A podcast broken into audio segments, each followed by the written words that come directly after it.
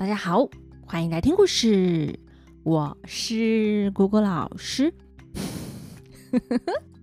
听出来了吗？果果老师啊，在用鼻孔喷气哟，这是喷气音。那今天一起说故事的是允阳小朋友。允阳喜欢恐龙哦，看起来啊是个活泼可爱的小朋友呢。那也谢谢允阳喜欢听故事。赞美姑姑老师声音很好听，哎呦，姑姑老师也臭美的觉得自己的声音真好听啊！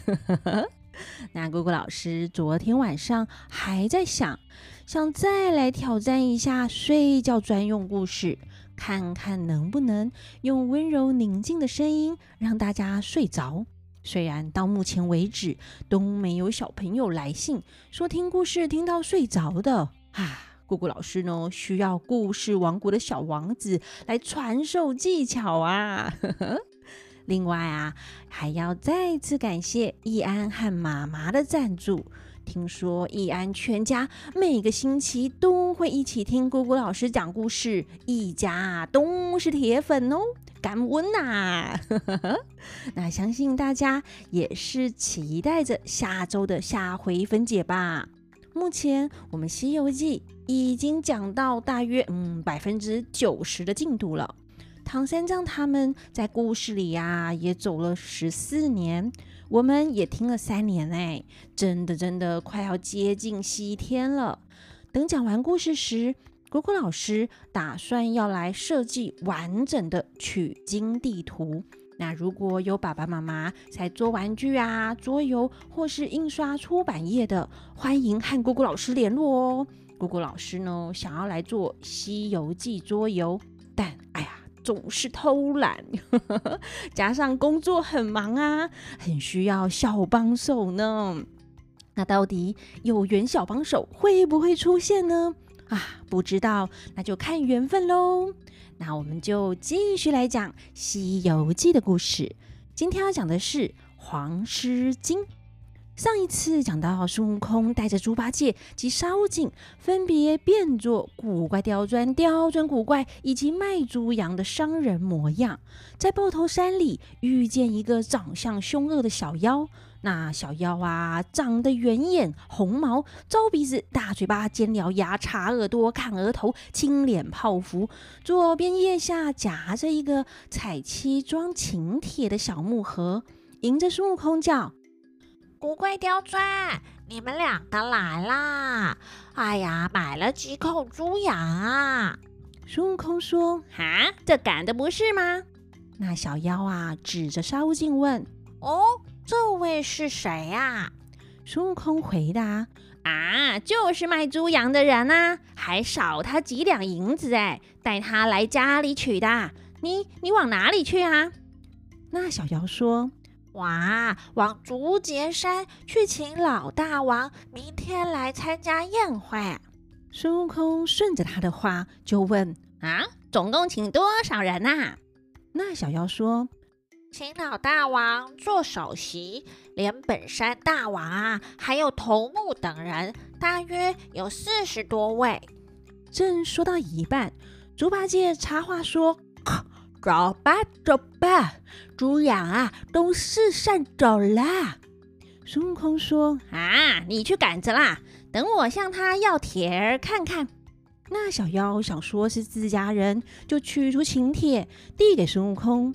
孙悟空打开一看，上面写着：“明早敬备酒席。”庆丁耙佳会，邀请主翁九灵元圣老大人，请您老人家过山来聚聚。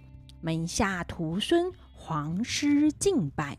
孙悟空看完，就把请帖还给那小妖。小妖收了，放在盒子里，就往东南方赶着去送请帖了。那沙悟净问：“哥哥，请帖上写着什么呢？”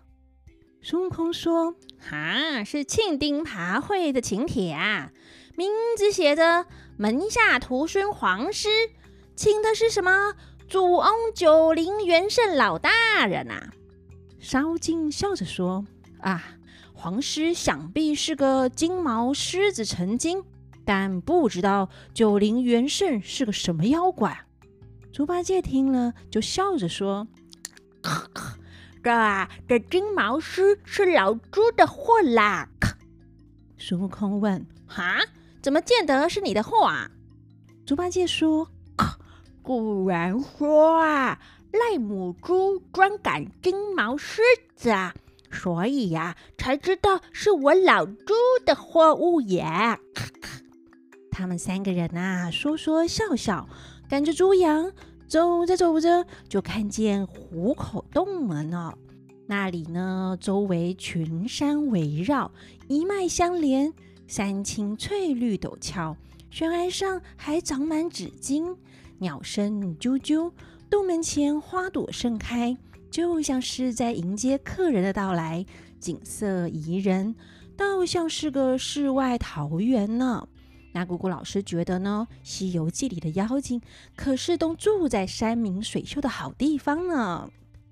他们走进洞口，又看见一丛大大小小不知道是什么的妖精，在那花树之下玩耍。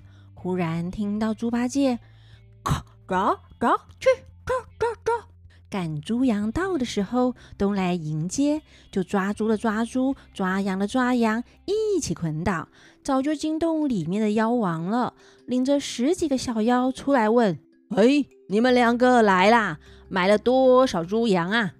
孙悟空说：“买了八口猪，七只羊，总共啊十五个牲口。买猪呢，花了一十六两，羊啊花了九两。”之前领了二十两银子，哎呀，还欠五两啊！这个卖猪羊的商人就是跟来找银子啦。妖王听了就叫小的们呐，取五两银子打发他去。孙悟空说：“哈，这商人一来是要找银子啊，二来呢也是想要看看盛会啦。”那妖王一听就大怒，骂他。哎呀，你这个刁钻贝兰！你买东西就算了，又怎么和人说什么盛会不盛会啦？猪八戒上前说：“主公得了宝贝，是天下的奇特珍宝，就让他看看，怕怎的？”那妖王啊，呲的一声说：“哎呦，你这个古怪也可恶啊！”我这宝贝乃是玉华州城中得来的，要是这个人看了，去那城中传了出去，说的人人都知，那王子一时来找，那那要怎么办呢？孙悟空说：“主公啊，这个商人呢，乃是前方及后边的人呐、啊，去那玉华州呢，距离远，又不是那城中的人，怎么会去那里传呢？再说啊，他肚子呢也饿啦。”我们两个也没有吃饭，家里呀有现成的酒饭，赏他些吃啦，打发他去吧。正说话时，有一个小妖啊，取了五两银子递给孙悟空，孙悟空就把银子递给沙悟净，说：“哎，卖猪羊的商人呐，收了银子吧，我和你进后边去吃些饭来。”沙悟净仗着胆，喊猪八戒、孙悟空进到洞里，到二层敞厅之上，只见到正中间桌上高高的供着一柄九齿钉耙，真的是光彩夺目啊！那东山头靠着一条金箍棒，西山头靠着一条降妖宝杖。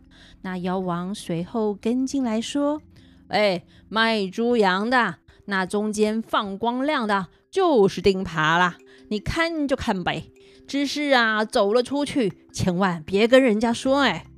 沙悟净点点头，谢谢他啦。谢他怎的？谢他物归原主呢？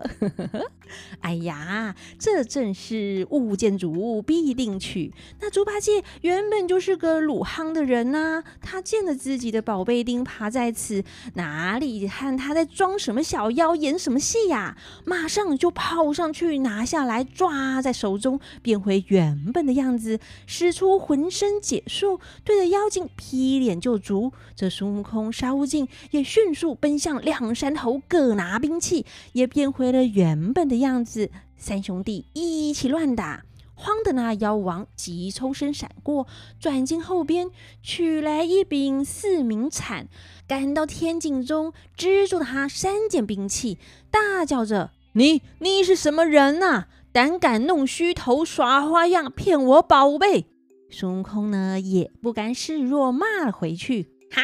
我打你这个贼毛团！你是不认得我啊？我们乃是东土圣僧唐三藏的徒弟，因为到玉华州倒换通关公文，承蒙贤王叫他三个王子拜我们为师，学习武艺，仿照我们的宝贝样式要打造兵器，因为放在院中被你这个贼毛团连夜入城偷走啦。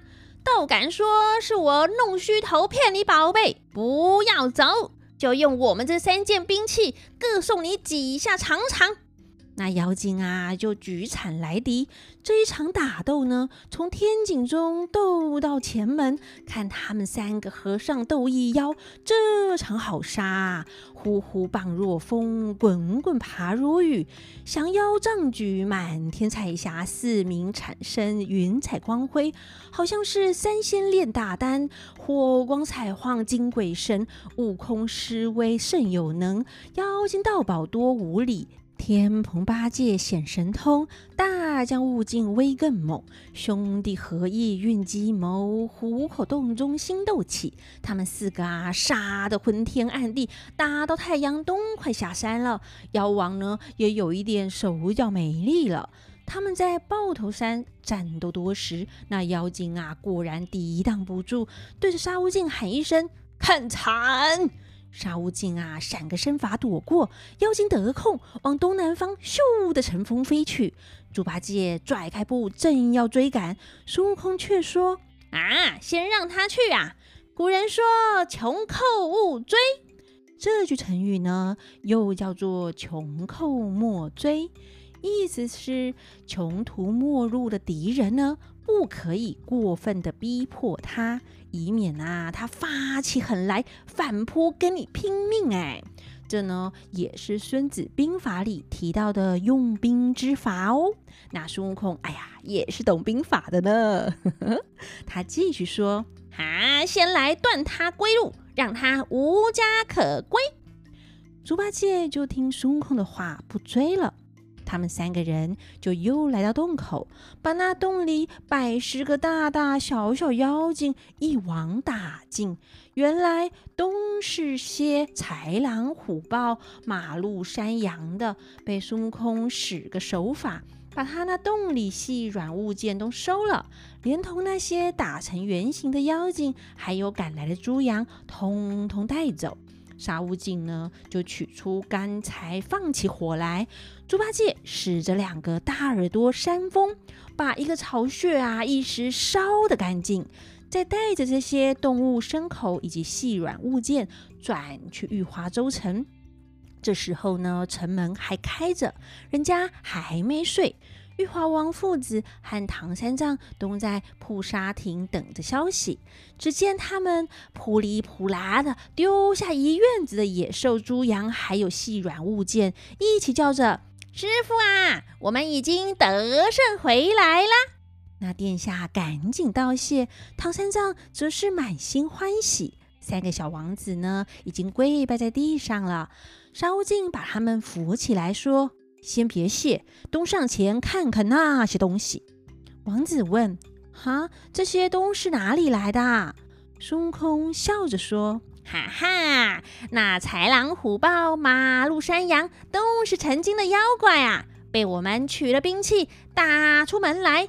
那老妖呢，是个金毛狮子啊，他使着一柄四明铲，和我们对战到天黑，败阵逃亡，往东南方走啦。”我们没去追他，只是扫除他归路，打杀这些群妖，搜寻他这些物件带回来的。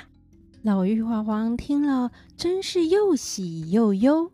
玉华王开心他们得胜回来，那忧心的又是什么呢？大家也可以想想哦。欲知后事如何，且听下回分解。那我们就下回分解喽，拜拜。